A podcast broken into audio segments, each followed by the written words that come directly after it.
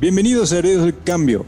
Hoy hablamos con José Luis Roses, ex rector del Instituto Tecnológico de Buenos Aires, el ITPA. Como académico, investigador y autor, José Luis es considerado un referente de la innovación para empresarios y representantes del sector público. Con él hablamos sobre conocimiento y la práctica que hace falta para aprovecharlo. Será un viaje hacia los principios de la innovación, pero también hacia los valores de liderazgo que nos exige en un mundo que cambia de paradigmas. Yo soy Flavio Canila, periodista y editor. Y yo soy Pablo Barassi, psicólogo y experto en desarrollo organizacional. Gracias por acceder a nuestro podcast de Herederos del Cambio, un espacio donde conversamos con líderes de distintos rubros y países con el fin de conocer su visión, su experiencia, pero sobre todo sus aprendizajes personales. Todo con nuestro objetivo de siempre, analizar el presente mirando el mañana. No perdamos un segundo más. Vamos a la entrevista. Bienvenido, gracias por tu tiempo y tiro la primera de, las incógnitas que me quedaron desde siempre, que nos conocemos ya desde hace bastante tiempo, y que no lo sabía hasta que empezamos a preparar este, este programa y por el cual otra vez te agradezco por tu tiempo y tu disponibilidad. No sabía que una de tus pasiones declaradas es la figura de una persona que cumplió el año pasado 500 años. Estoy hablando de Leonardo da Vinci. Y me surgió en base a lo que también hablamos acá en este programa, que es pensar el hoy mirando el mañana. ¿Qué tiene Leonardo más? ¿Era un innovador o era un transformador? Bueno, buenos días a todos, gracias por la invitación. Eh, en realidad, justo ha dado una pregunta que tiene una respuesta no directa ni obvia, porque Permíteme hacer una diferencia entre transformador e innovador. Yo siempre pienso que el concepto de la transformación es un concepto muy interno, es un proceso que más bien eh, nace desde, desde adentro y es algo que de alguna manera tiene mucho de la motivación, del concepto, del punto de vista de querer hacer algo distinto. De por sí te diría, si lo quisiera asociar a algo personal, mi vida profesional siempre ha estado lugar a la transformación. Como vos dijiste, soy ingeniero, ingeniero industrial además, donde siempre hemos estado trabajando en métodos, procesos, organización, estrategias, y siempre estábamos pensando fundamentalmente en cosas que hay que transformar y modificar. Ahora, la innovación es algo distinto en su, en su concepto, porque la innovación implica un impacto externo, implica algo que lo usa, algo que y es por eso que entonces cuando vos me apelás a uno de mis ídolos profesionales, eh, que lo tengo por acá arriba, el hombre Vitruvio, pero eh, Leonardo da Vinci, Leonardo tiene una característica, yo a veces lo usaba con mis alumnos, y le preguntaba cuán, cuán eh, innovador o cuán inventor era, y en realidad nadie podría decir una definición totalmente, básicamente, que descarte a la otra. ¿Por qué? Porque justo Leonardo es un hombre que ha vivido precisamente pensando en la transformación. Y lo ha expresado en muchísimas actividades, no solo en las actividades de tipo tecnológicas, militares, eh, culinarias, artísticas, pintura. Es, es, un verdadero hombre del mundo del arte y de la ciencia, una, una síntesis muy reconocida. Y ha sido un innovador porque algunas de sus cosas que innovó finalmente llegaron al uso. Algunas máquinas militares, algunas cosas de construcción y de... han llegado al uso. Pero buena parte de él quedaron como inventos, es decir, las máquinas de volar, una casilla que no conoció, con lo cual, ¿por qué? Porque una de las cosas que hay que clarificar es que innovar es distinto a inventar. Eh, en el mundo de hoy hay mucho más gente que inventa que gente que innova, porque inventar, creo que tenemos una buena proporción de cosas que podemos pensar, y los argentinos, no te digo más, somos campeones del inventar, pero no mucho del innovar, porque el innovar implica eh, concretamente resultados. Y yo diría más, para fijar un poquito la idea. Hay innovaciones de tipo incrementales, por ejemplo, cuando empezamos a pensar el carro, pasó a una carreta y después a una carroza. Y hay, hay, hay eh, innovaciones que son absolutamente disruptivas, cuando pasamos de la carroza al auto. Y después pasamos del auto mecánico al auto eléctrico, que ya pasó a ser una, una, innovación incremental. O sea que el ciclo de innovación entre incremental y disruptivo es un ciclo continuo. Y la sociedad, y nuestra, nuestra sociedad vive a favor de eso. El gran cambio, eh, Pablo y Flavio, que ha producido el mundo a partir de 1750, después de la revolución industrial, se debe fundamentalmente a la capacidad de incorporar innovación. Ese mm. cambio exponencial que se produjo en la población, en la economía, que bueno, hay muchos tecnófobos, pero de alguna manera vamos a reconocer un hecho fáctico, que esto ha sido integrado, es fruto de la innovación.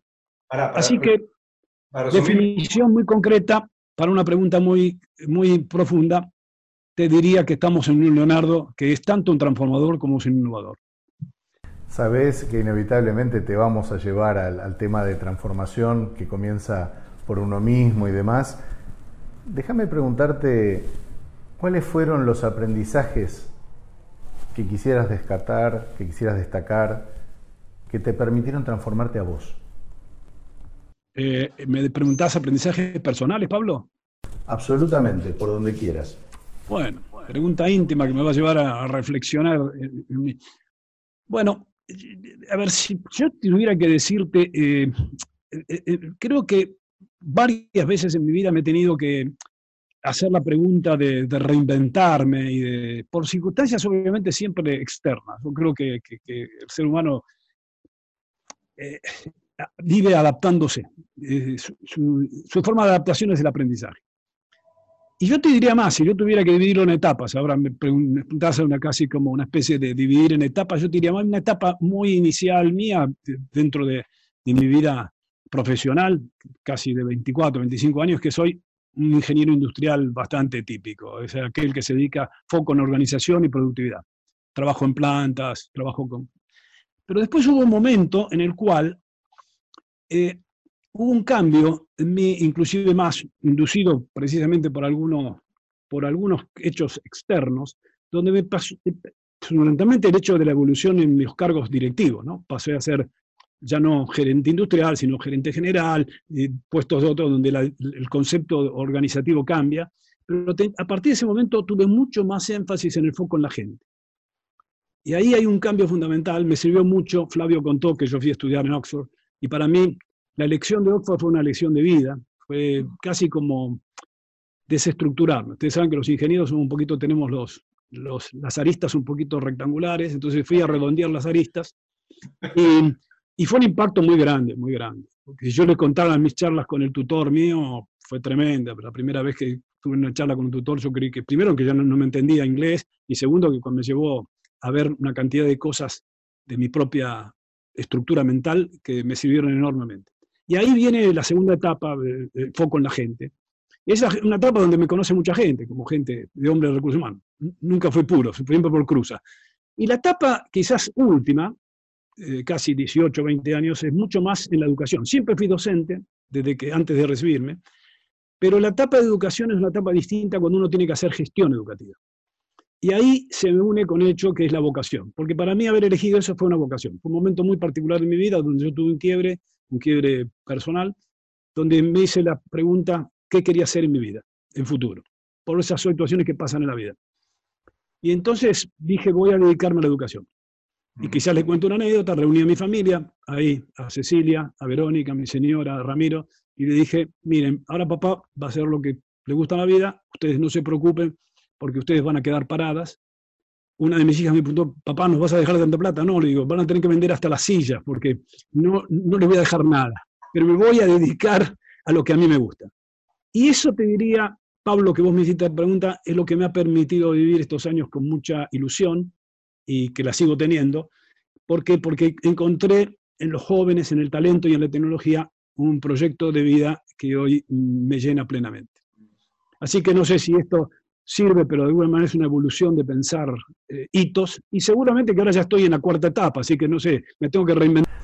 ¿Podrías, digamos, focalizar alguna cosa, por ejemplo, de aprendizaje en pandemia, aunque te parezca raro? ¿Este año fue particular para vos en algo? Bueno, yo creo que hay, muchísimos. Yo creo que todavía inclusive hasta no los hemos metabolizado. Yo creo que hay, aprendizajes eh, que son, te diría más bien, por ahí realmente son externos, no son, son los que yo veo en, otros y después por ahí te cuento algunos de los míos, pero para no seguir haciendo tanta, tanta autorreferencia.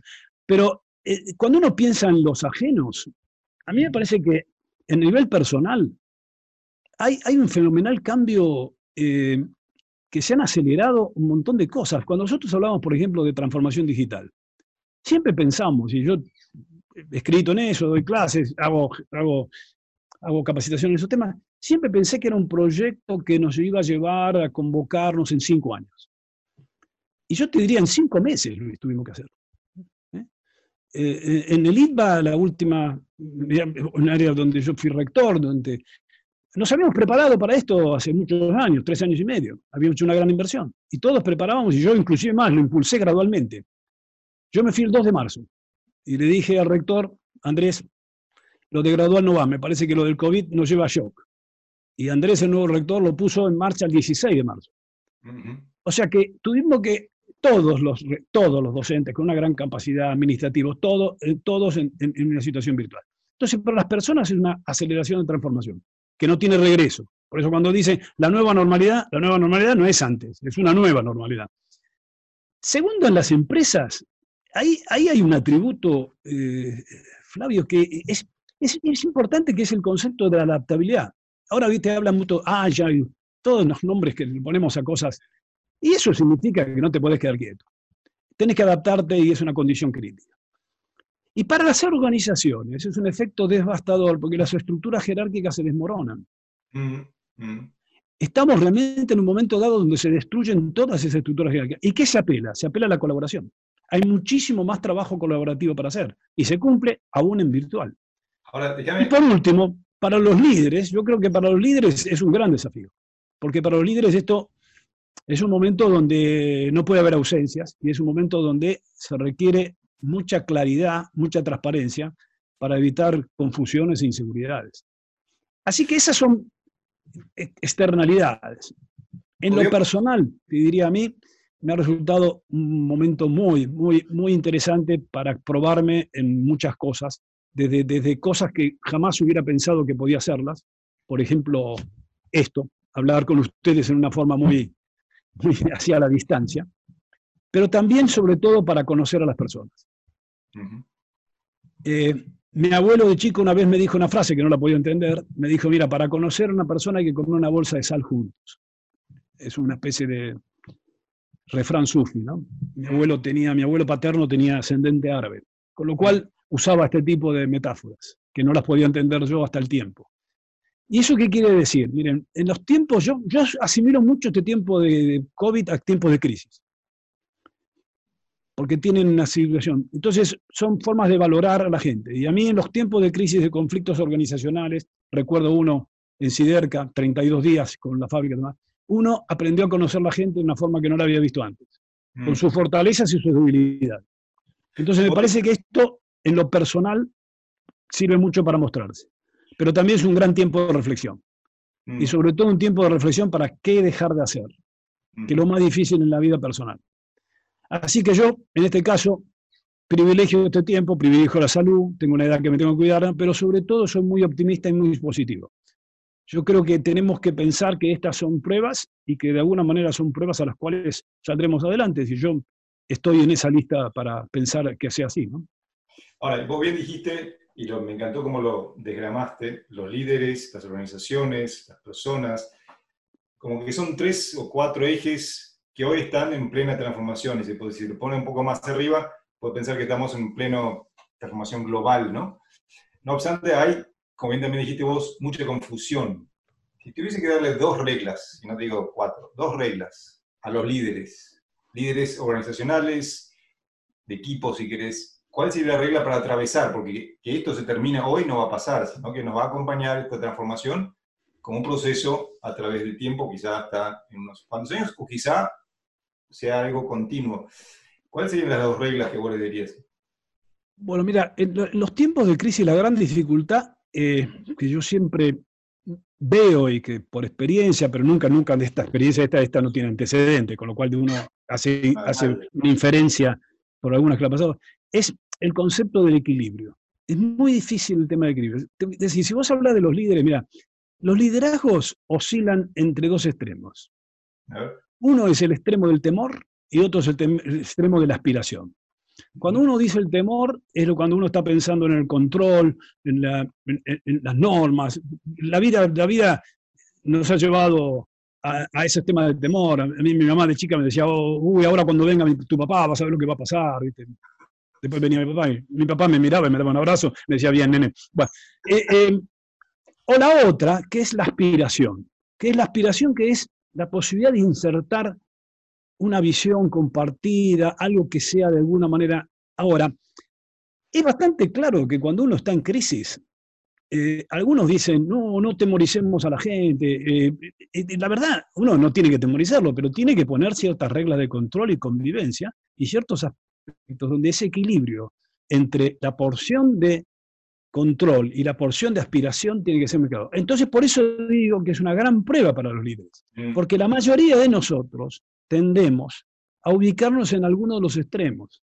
Y todos sabemos que a los extremos le damos nombre, ¿viste? El tipo que siempre hace el temor lo llaman autoritario, no todo, y el tipo que hace aspiración lo llaman visionario o cualquier otra cosa. A lo mejor, si se pasa al extremo de aspiración, lo llaman de otra forma. En mi barrio lo llaman distinto, pero no importa. En realidad, eh, tenemos un extremo. El momento de la crisis es un momento donde hay que ser lo suficientemente colaborativo, pero con un equilibrio en lo autoritario. ¿Por qué? Porque no se puede perder el control de la situación. Y todos tenemos ejemplos, no voy a hacer ninguna referencia eh, organizacional, política. E, este es el momento donde la crisis de liderazgo pone en evidencia de que en realidad vos tenés que estar mostrando el rumbo, pero también saber que ese rumbo tiene que tener eh, ciertas capacidades. Por lo tanto, la comunicación, ese es otro atributo central, y sobre todo que, el rol crítico del liderazgo es un concepto de credibilidad. En el momento de incertidumbre, yo te digo, en todas las vivencias que han pasado, uno ha reforzado la credibilidad y ahí las cosas funcionan. Entonces, si me decís, yo creo que hay que tener equilibrio y fundamentalmente no perder la credibilidad, porque es el momento en que hay que ser muy coherente con lo que uno es. Uno no puede cambiar lo que es en el medio de la crisis, porque la gente tiene memoria. Y hoy hay, hoy hay videos y todo para todas las memorias. José Luis, eh, dentro de ese déficit, digamos, que puede haber en ciertas partes del liderazgo o de los líderes, ¿qué rol ocupa la capacidad real de diálogo? La capacidad, porque hay parte de lo que vivimos, ¿no? Tiene que ver con un déficit de, diálogo, de, de intercambio, de conversación, de darse el tiempo para fundamental y esto, esto pone en juego también muchas de las cosas que hemos tenido que usar hoy con la virtualidad, ¿no? porque a veces creemos que pueda ser reemplazado. A mí eh, eh, eh, el diálogo es una, es, es, una, yo diríamos, la principal capacidad conversacional de un líder. Que la separo porque a veces con la palabra diálogo se puede creer aquel que conversa, ¿no? Y la realidad hay muchas formas de conversar. Hay, hay una forma de conversar muy, muy muy así, con poco efecto, es la deliberación, charlar, mucho más grave es una discusión. Hay otras modalidades a veces que son el debate, pero el diálogo es precisamente poner en juego una característica fundamental para mí de los seres humanos, pensando en sus valores, que es el respeto al otro como legítimo otro. No es una frase mía, es de Maturana, y yo creo precisamente que en el diálogo se ejerce el respeto. Primero, eh, no, no existen espacios para la soberbia, menos en estos mundos, tampoco para la omnipotencia, con lo cual el diálogo es la base de la construcción. Y en una situación de crisis, ¿cuánto más aún es esto? Ahora, ¿qué es lo que pasa, Pablo? Yo creo que nosotros primero nunca hemos sido preparados para el diálogo. Mm. Yo te diría que más bien miremos nuestras formaciones y en general, cuando hemos hecho alguna actividad de tipo comunicativa, más bien son todas expositivas. El diálogo es otra cosa. El diálogo significa la capacidad, primero, de tener la conciencia limitada de que uno es parte de una realidad. y tiene además la posibilidad de que el diálogo implica ceder, acceder, construir juntos. Es muy difícil. Y cuando uno mira a la Argentina, la Argentina reclama diálogo todos los días. Esto es un, esto es un grave problema. Nosotros y esto no es solo porque uno ve hoy en día que, en otros países está pasando casi lo mismo. Con lo cual, si vos me decís, parte de esta crisis de liderazgo que existe en el mundo es porque las formas de diálogo se han ido perdiendo o, no sé si alguna vez existieron en profundidad, pero yo creo que si vos me decís algo en el cual hay que reconstruir, es reconstruir esas capacidades de diálogo. Y hay que, hay que educar mucho para el diálogo, lo cual para mí es educar en valores, porque, a ver, uno puede pensar el diálogo lo de lo instrumental y eso no sería lo efectivo, porque como dijéramos, viste, hacemos un cursito de diálogo, eso te sirve para un ratito. Lo profundo lo profundo es que vos ese diálogo sea una expresión de tu propia conciencia y que vos sepas claramente que eso está dentro de tu sí. Esto es lo más difícil, pero eso es educar. Educar para mí es, es, es, construir valores, es, reservar creencias a través de valores. Es lo más difícil que hay. Enseñar es otra cosa. ¿eh? Enseñar hacemos todo, educar es más complejo. Entonces yo creo que ahí rescatar el diálogo es fundamental, Alguna vez intenté generar una cátedra del diálogo, simplemente no para poner los instrumentos de diálogo, el cual te voy a decir, lo hice con personas de muchísimas disciplinas, personas muy valiosas, y no duró mucho. Duró casi tres sesiones. ¿Y por qué no?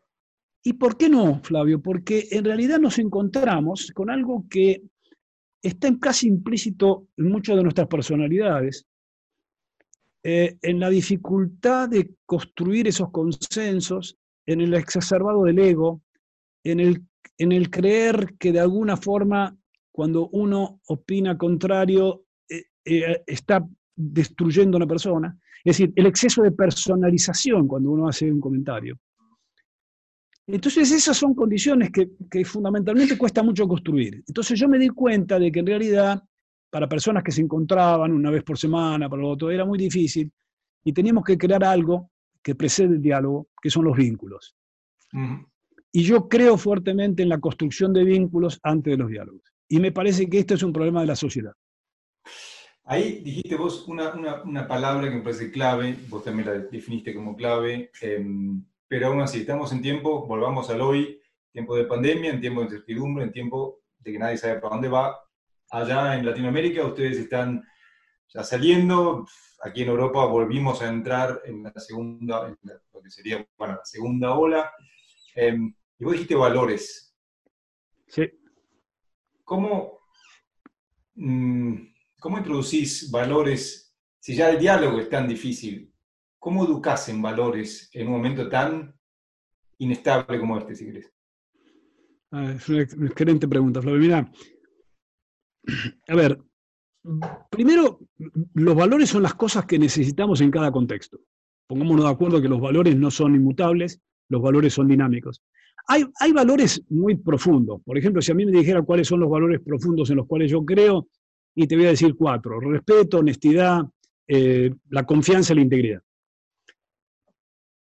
Si vos me decís, y, esos coincidieron con algunas de las organizaciones donde yo he tenido que trabajar donde prácticamente esos estaban presentes. ¿Y cómo decís cómo los educás? En realidad lo que teníamos que hacer, y claramente hemos hecho, es transformar esos valores en comportamientos visibles. ¿Cuáles son los vicios y cuáles son las virtudes? Mm. ¿Por qué? Porque eh, los valores no, no, Primero, no hay una inyección de valores. Y segundo, que no, no tenés un, valorímetro. Ahora, ¿cómo hacemos nosotros para entrarlo?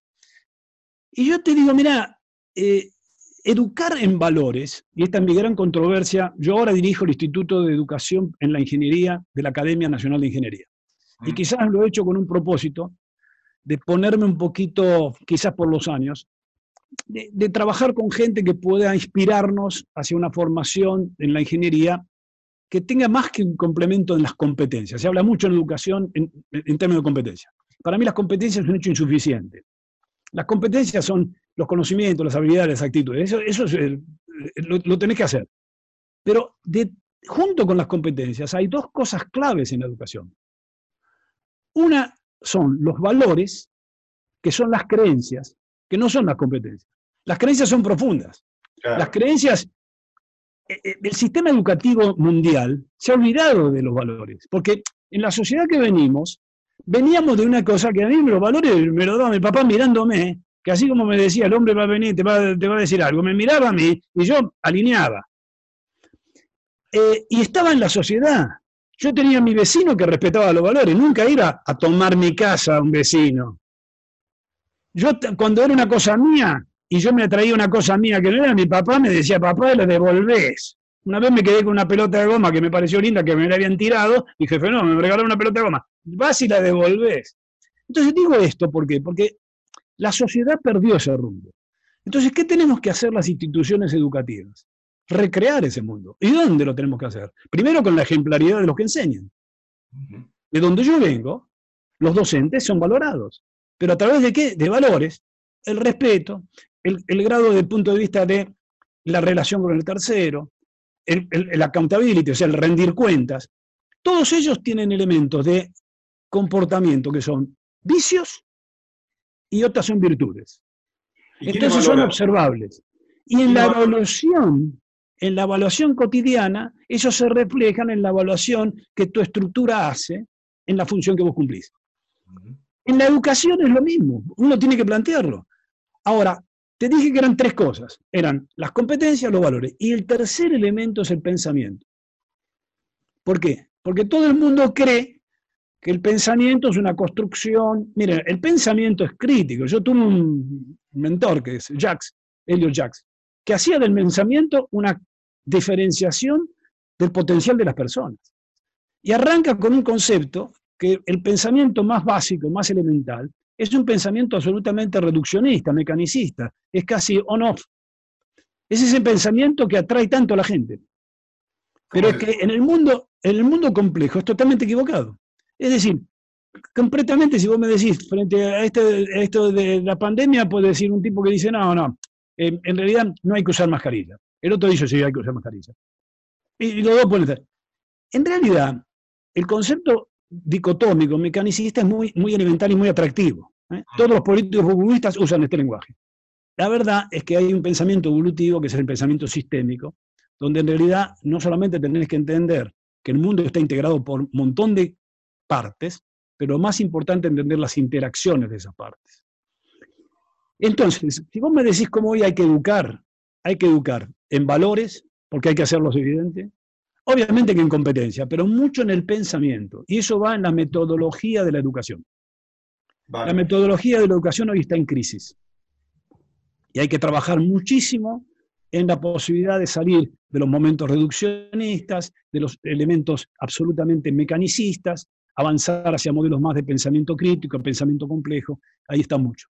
Para, redondear eso, antes de pasar la palabra a, Pablo, para que entenderlo bien y para que nuestros evidentes lo entiendan también bien, cuando te referías a el pensamiento y el ejemplo de las mascarillas, vos me querías decir, para salirnos de la dicotomía, tenemos que entender que hay regiones en el mundo que, en las cuales quizá no haya que usar mascarillas y otras donde hay que usar más mascarillas. ¿Es eso? Sí, absolutamente. Y hay condiciones en las cuales vos tenés que usar la mascarilla y otras que no. Y el mundo es más complejo, no es on-off. Es, Vos hay cierta situación, vos vas a entrar en un lugar cerrado, que tiene baja aireación, vas a estar en un contacto de cercanía. No podés dejar, dejar de usar la mascarilla. Estás en un lugar abierto, es, roto, estás a distancia. Ahí, viste, la mascarilla tiene menos sentido. Pero esto es lo que hace que, a ver, la dificultad a veces, porque la gente, en general todos, nos gustan las prescripciones. Y después nos quejamos de los robots. Casualmente, la única diferencia del ser humano para no ser un robot es no entrar en la prescripción. Lo único que nos va a salvar es no entrar en nada prescripto. Y el futuro yo soy mucho más optimista, porque si el ser humano se dedica fundamentalmente a pensar, a generar valores, a generar diferencias, ese mundo no tiene espacio para los robots por un tiempo, esperemos que la inteligencia artificial llegue un poco más lenta. Pero bueno. Muy, interesante porque lo que decís implica tanto el pensar por sí mismo como el destapar esa parte emocional, sensible, afectiva, ¿no es cierto? Ahora, ya que nombraste a los robots, yo déjame volverte un poquitito a lo organizacional. Nosotros sabemos que has estado muchos años, digamos, en procesos de inserción de tecnologías y demás, ¿no es cierto? ¿Por qué cuesta tanto digamos, eh, aplicar tecnologías a soluciones terrenales? ¿Por qué, ¿Por qué esa brecha todavía? ¿Somos nosotros? ¿Hay algo vinculado al tipo de tecnología? ¿Es falta de objetividad clara? ¿Es un tema de dinero? ¿Cuál es tu juicio ahí? que esa, esa, fue una pregunta que siempre me, la tuve en mente hasta que un día, hace, hace unos años atrás, tuve la posibilidad de tener, participar en una reunión con el que era ministro de Ciencia y Tecnología, Lino Balañao, con un filósofo español, para mí una de las personas más esclarecidas en el mundo de la relación de, la organización de la tecnología, el doctor Manuel Castells. Y, le hice una pregunta muy parecida a la que vos me estás haciendo. Y, me iluminó enormemente con una respuesta que inclusive más, para serte sincero, dio, origen a un libro mío que se llama Cultura Innovadora. Que eh, Manolo Castel me dijo, mire, eh, la efectividad de los cambios tecnológicos está limitada en general por la existencia previa de cambios sociales que generen una cultura que permita su introducción y su adaptación. En, mi lenguaje, digamos, en el lenguaje organizacional, es que la cultura precede a la tecnología.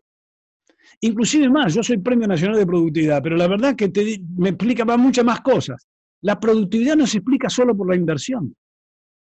Si tuviera que contarte alguna experiencia personal, cuando tuvimos que hacer una transformación en una empresa grande como Siderca, por una inversión muy grande, en ese momento 650 millones de dólares, cambiar toda la tecnología, uno de mis mentores, Roberto Roca, nos dice, Estamos dispuestos a hacer esa inversión, pero ustedes me tienen que demostrar que pueden hacer funcionar esto a una productividad equivalente de 18 horas hombre por tonelada. Con el gerente general en ese momento nos miramos y dijimos, bueno, nos animamos. Pero... Dice, pero no me tienen que decir cuál es la productividad que hoy están. Y estamos en 42 horas hombre por tonelada. A mí me tocó decirle este número, porque en el momento en que charlamos no sabíamos decírselo. Y ahí dijimos, morimos. Y en realidad la frase que dijo, dice, miren, ustedes vienen manejando un Fiat 600 y me tienen que demostrar que pueden estar capaces para manejar una Ferrari. Y creo que en eso cabe, Pablo, la gran parte de los cambios que uno ve y que cómo la tecnología todavía no ha sido aprovechada en todo su potencial, porque falta un cambio profundamente de nuestras capacidades, nuestra cultura. Como dice Castells, tenemos que la razón mía que yo le preguntaba a Castel era cómo la tecnología informática avanza tanto, hay ciertas cosas que todavía no resuelve. Y me dice, no, no es que no resuelva. Las, las culturas, y cuando estoy hablando de las culturas organizacionales, no estoy hablando de culturas sociales de país, estoy con cultura organizacional, no está preparada. Y eso es verdad. Si yo llego al, al ejemplo del ITMA, digamos, mira, nosotros tuvimos que preparar mucho tiempo a los docentes para que admitieran que había la necesidad de un cambio de formas para poder enseñar antes que ponerle la inversión de 3 millones y medio de dólares, que la habíamos hecho, como una obligación. Y recién cuando se fueron tomando en cuenta. Entonces, y esto es válido para muchas cosas en la vida y muchas cosas en la propia sociedad. Y yo lo infiero para la Argentina. La Argentina necesita un cambio eh, de muchas cosas, tanto político, social como tecnológico, y requiere fundamentalmente trabajar en un esclarecimiento cultural para ciertas situaciones que hacen a lo que empezamos, transformación, innovación, cambio. Ahora, eso no hay endovenosa para eso. ¿Y quiénes son los vectores de esos cambios? Son los líderes. Mientras no haya líderes que transmitan esto, y todas las experiencias que uno ha vivido de transformación, son experiencias de liderazgo, pero no de líderes personalizados, de coaliciones de liderazgo. La complejidad que vivimos hoy no hay la posibilidad de hacerlo como el llanero solitario, una figura viejísima, bueno, no sé, la audiencia me va a llevar. Pero eh, de alguna manera, hacerlo precisamente en coalición de liderazgo. No hay ninguna persona que pueda saber todas las condiciones. Tiene que rodearse, tiene que saber. Y ese es el gran desafío. Pero ¿para qué? Para generar una cultura. Y esa cultura nace primero teniendo una visión y teniendo prácticas y estilos acompañando y trabajando mucho en la coherencia y el alineamiento. Y eso es, el ejercicio del liderazgo. En eso es lo que uno cree y por eso, de alguna manera, está todo convencido de que hay tanto para hacer. Vos escribiste un libro, entre los varios que escribiste, hay uno que me, viene muy bien a la mente ahora, es El líder vital. Mm. ¿Cómo entra el líder vital en un momento de tanta necesidad de concientización, si querés, de un líder. O sea, ¿qué es ser un líder hoy? En realidad siempre lo fue, pero más que nunca hoy, para dar certidumbre, para dar claridad, aunque sea claridad de camino. Bueno, el concepto de la vitalidad, Flavio, está relacionado básicamente al equilibrio que un líder tiene que tener entre su mente, eh, su cuerpo y su corazón y su emoción. Fácil de decir, muy difícil de hacer. Pero también el equilibrio que tiene entre tres órdenes de la vida que siempre están tironeados. El yo, la familia y el trabajo. Mm. Y eso para mí, cuando se escribió ese libro en el 2005, fue prácticamente casi un descubrimiento, no porque no lo tenía vivenciado, sino paradójicamente, así como digo que el libro de cultura innovadora se lo debo a Castells, el libro de liderazgo vital se lo debo a un par de alumnos de, de LIDA graduados que vinieron a verme en recomendación de sus padres, que me dijeron, anda a verlo a José Luis para que te oriente en su trabajo. Y el primero que llegó me dijo, José Luis, me manda mi papá, pero yo no quiero ser como mi papá. Al papá lo conocía, habíamos trabajado juntos, un workaholic de, de, novela. El chico me decía, no quiero ser. Lo escuché emocionalmente y dije, bueno, cuando vino el segundo y vino el tercero, dije, acá pasa algo claramente, que ya nuestra generación, nuestros hijos se dan cuenta en que estamos desequilibrados. Y el libro, Flavio, es un libro que de alguna manera bueno, ya lleva muchísimas ediciones y hemos trabajado muchísimo en el desarrollo del liderazgo a través de eso, en realidad expresa algo que hoy es muy visible, que está muy relacionado con el equilibrio vital del balance de la vida familiar, eh, el tema de, la calidad de vida del trabajo, muchísimas cosas de eso. Pero yo creo en esa vitalidad y creo que en realidad hay una necesidad todos los días, y no te digo nada frente al COVID, esto creo que es vitalidad a la enésima, ¿viste? Entonces ahí hay un camino que de alguna manera uno lo ha transcurrido, ninguno es maestro de esto, pero de alguna manera ha sido un, mecanismo que hemos podido comprobar en centenares de personas que le ha sido muy útil para equilibrarse y ser efectivo. Ya que estás hablando de ese, de ese proceso y digamos acostumbrado como estás y quizás como estemos todos en algún punto a interactuar con CEOs, con gente número uno en un ministerio y demás, ¿cómo se concientiza un CEO? ¿Cómo se concientiza un número uno en un ministerio o en una asociación civil o en una entidad de bien público? ¿Cómo se puede trabajar en eso, en ese sentido? el, tema de concientización es, algo tan complejo, yo no podría decir que tengo la fórmula, pero yo podría decir que uno... voy a hacer una, una referencia a las experiencias, pero yo creo que hay dos mecanismos de concientización muy importantes, que es el hecho de que cuando uno eh, hace balances en su vida, piensa quién son las personas que lo han influido más. Y hay para mí dos tipos de personas.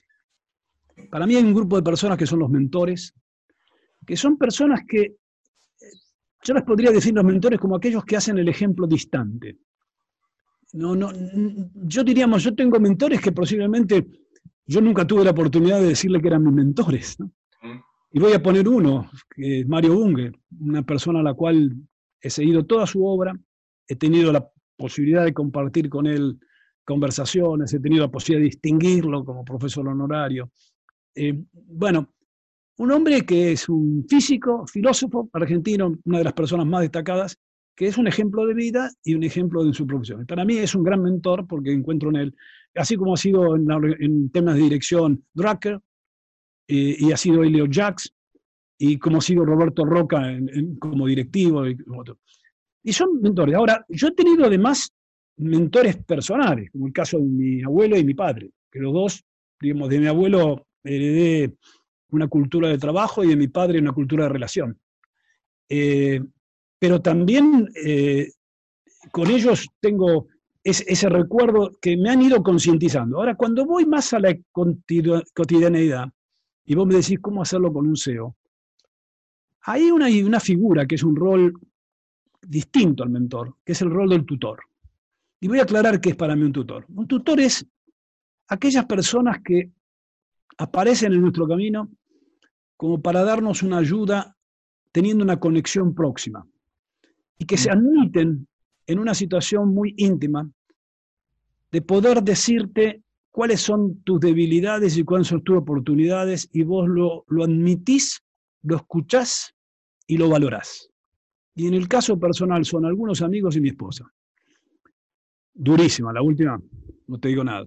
Pero bueno, eh, pero en realidad, concretamente, uno sabe que eso se puede dar muy, muy rara vez, porque uno casi no lo busca. Y si vos me decís el efecto más importante en el desarrollo de la conciencia, creo que hay una cantidad de información que se puede dar, para eso sirven los libros, las charlas, pero son sensibilizadores. Yo no creo nadie que cambie. Los hechos que generan la conciencia es cuando uno se encuentra frente a una situación, tiene que tomar una decisión, tiene que hacer una valoración en sus propias creencias, en sus propias intimidades, y recibe la ayuda de alguien que lo valora, lo respeta y aún en la equivocación le dice qué es lo que haría. Y eso significa que la conciencia es una evolución. Ahora es una evolución siempre, siempre si uno tiene, para mí, la gran búsqueda de gente que te ayude. Es muy difícil evolucionar cuando vos te cerrás a sí mismo, vos crees que te la sabes toda. Entonces, los seres humanos evolucionamos de las cosas más físicas de sobrevivencia hasta lo más trascendente. Y lo ideal sería que todos en una etapa de la vida llegáramos a lo más trascendente. Las personas lamentablemente se estacionan en las, en las conciencias más bajas, están en realidad, y yo creo que la sociedad hoy funciona muy cerca de los bienes, cosas personales y no del bien común. Y ahí hay una demanda interesante, porque quizás vos me la preguntás, vos sabés que esto es uno de los temas que yo más hoy pienso, y no lo sé si va a ser así, si cuando salgamos de la pandemia, ¿para dónde vamos a ir? Si vamos a ir hacia una introspección, a ser cada vez más sálvese quien pueda en lo personal, o iremos hacia una visión mucho más de tipo de bien común. Escucho mucho la demanda de los jóvenes. Antes de ayer estuve en un simposio internacional con jóvenes que reconozco recién que las charlas sensibilizan, pero estas me sensibilizaron algo más. Eh, eran gente de, de Greenpeace que hablaba sobre de alguna manera que nosotros somos casi la generación que los va a heredar y si ustedes no producen los cambios, nosotros vamos a tener que reprocharle algo.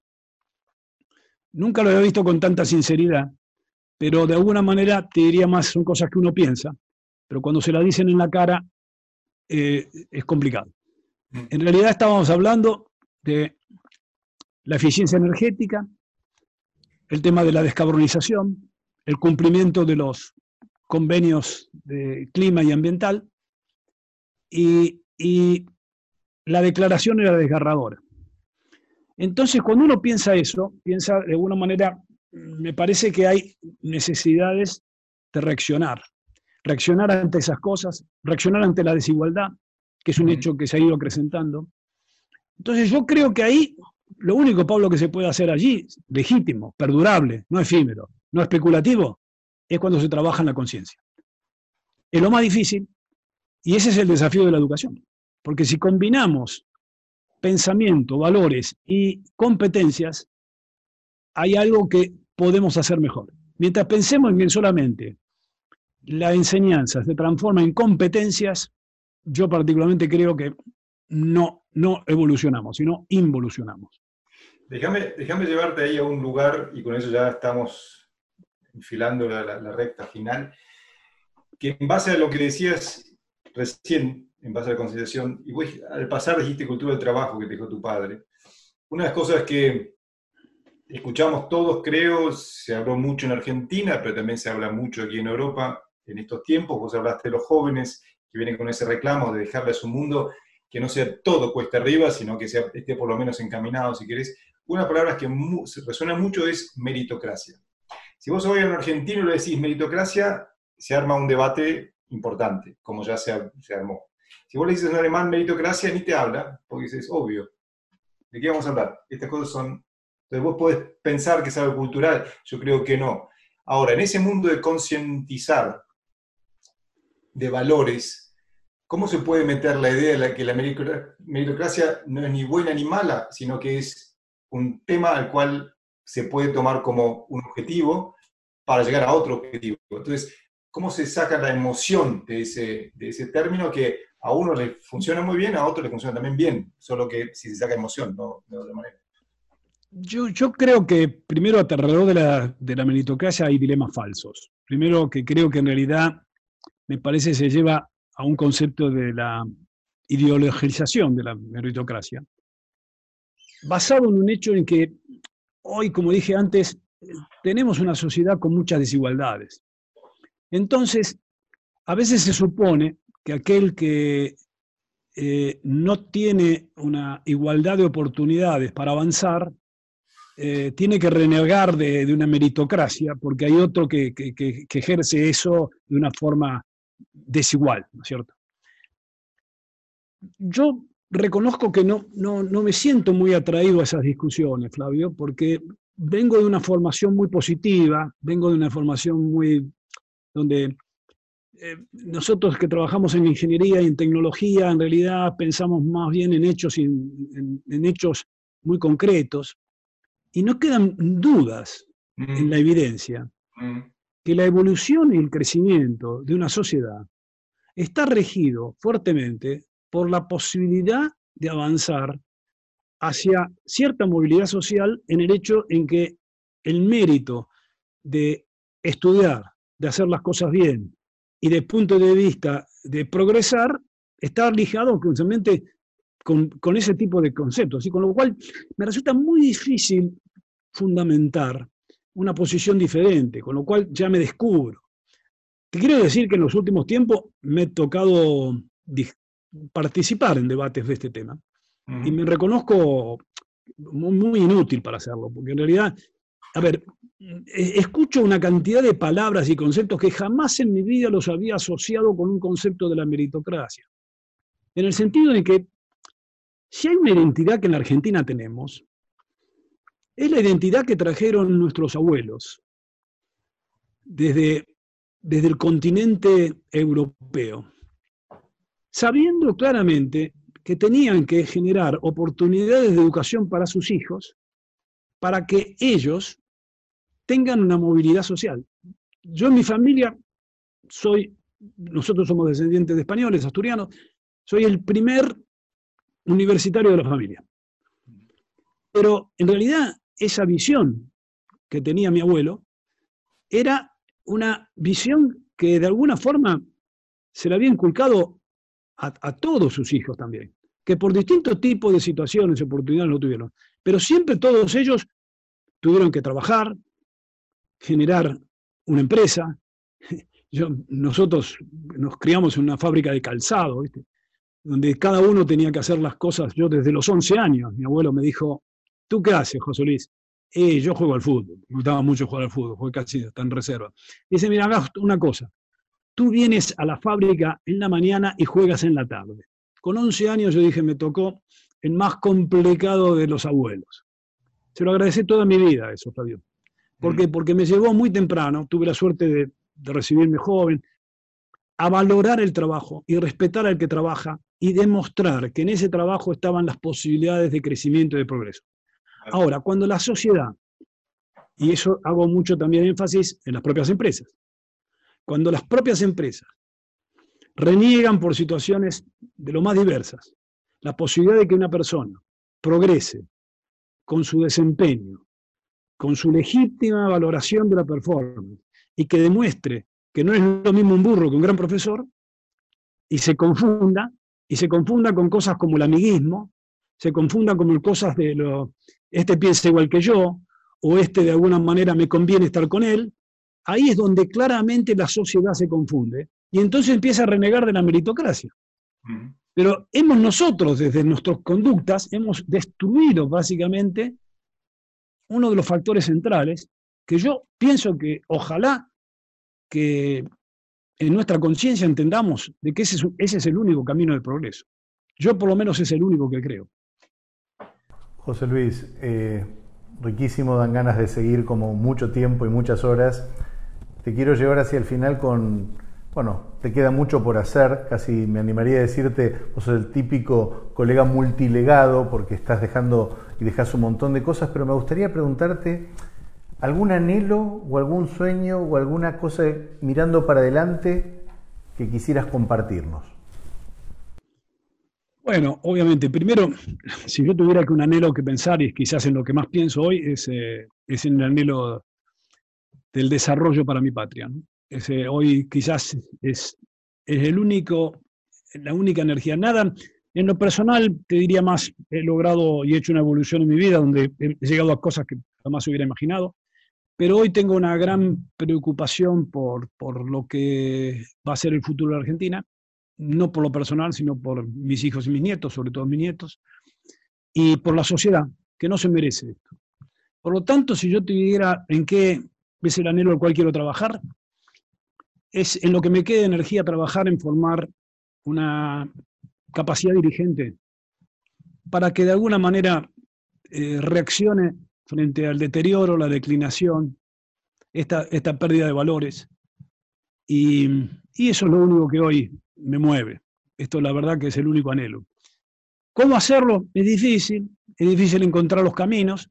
Uno sabe que el camino de la educación tiene una parte, pero sabe que el camino fundamentalmente de la educación no es todo, es una condición necesaria, pero requiere fundamentalmente además un cambio en las esferas dirigenciales, y eso es la Argentina hoy lo está reclamando. En lo que yo pueda hacer de eso, lo seguiré haciendo, juntándome con las personas que creo que de alguna manera pueden estar con esa misma visión y que están decididos fundamentalmente a, dejar el resto de su energía en términos de un país distinto. Nos lo merecemos. La, población argentina es una población tan digna, tan rica, que realmente se merece un país distinto. Bueno, creo que, como decimos también en alemán, después de esto no puede venir mucho más. José Luis, de mi parte, muchísimas gracias por tu tiempo. Llegamos al final de esta tercera edición de Herederos del Cambio. Ha sido un placer. Acá en Madrid está empezando a cerrar el día, porque evidentemente ya es otoño invierno. En nuestra charla, José Luis, me llevo más que nada lo último, que nos merecemos en Argentina poder volver a pensar, a dialogar, a poder creer en lo que nos dejaron nuestros abuelos, que tan mal no le fue, en los valores y más que nada en el diálogo que eso es, por eso también digamos, creamos este espacio para pensar juntos, mirando el mañana con gente como vos, que habla con todos, que es capaz de sentarse a una mesa y también escuchar al otro y como un legítimo otro y no como otra cosa. Así que muchas gracias de mi parte. También te agradezco, José Luis, el rato. Mucho de lo que dijiste para mí aplica tal cual a la región. Muchísimas gracias por estar. Gracias por acompañarnos hasta el final de esta entrevista. Ingresá a nuestra web heredodelcambio.com y seguinos en nuestras redes. Y si podés, apoyanos con tu aporte para que Heredo del Cambio siga creando conciencia de los nuevos liderazgos.